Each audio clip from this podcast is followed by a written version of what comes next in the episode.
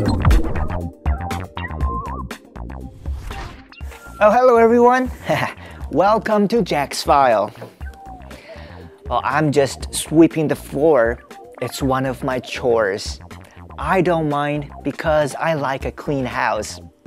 When I do my chores, I help keep it that way. Everyone likes a clean house, so everyone has to do chores. Everyone can do something to help. In the morning, make your bed. Arrange your blankets in a nice way. Then eat breakfast and clean the dishes right away. Don't leave dirty dishes in the sink. Are your clothes dirty? Wash and dry them. Then put away your clean clothes. Is your trash can full? Empty it. Do some chores every day. Then you can enjoy a clean house.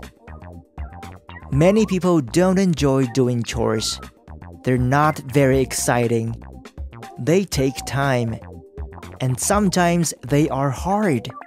But they are necessary if you want a clean house.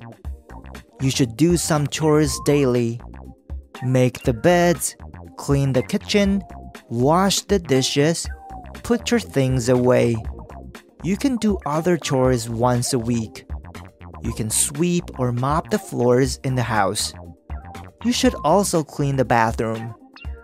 What chores do you do? How often do you do them? Alright, I finished sweeping the floor.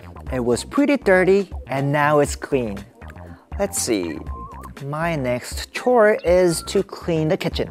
Alright, I'll start on that now. I'll see you next time on Jack's File. Goodbye, everyone.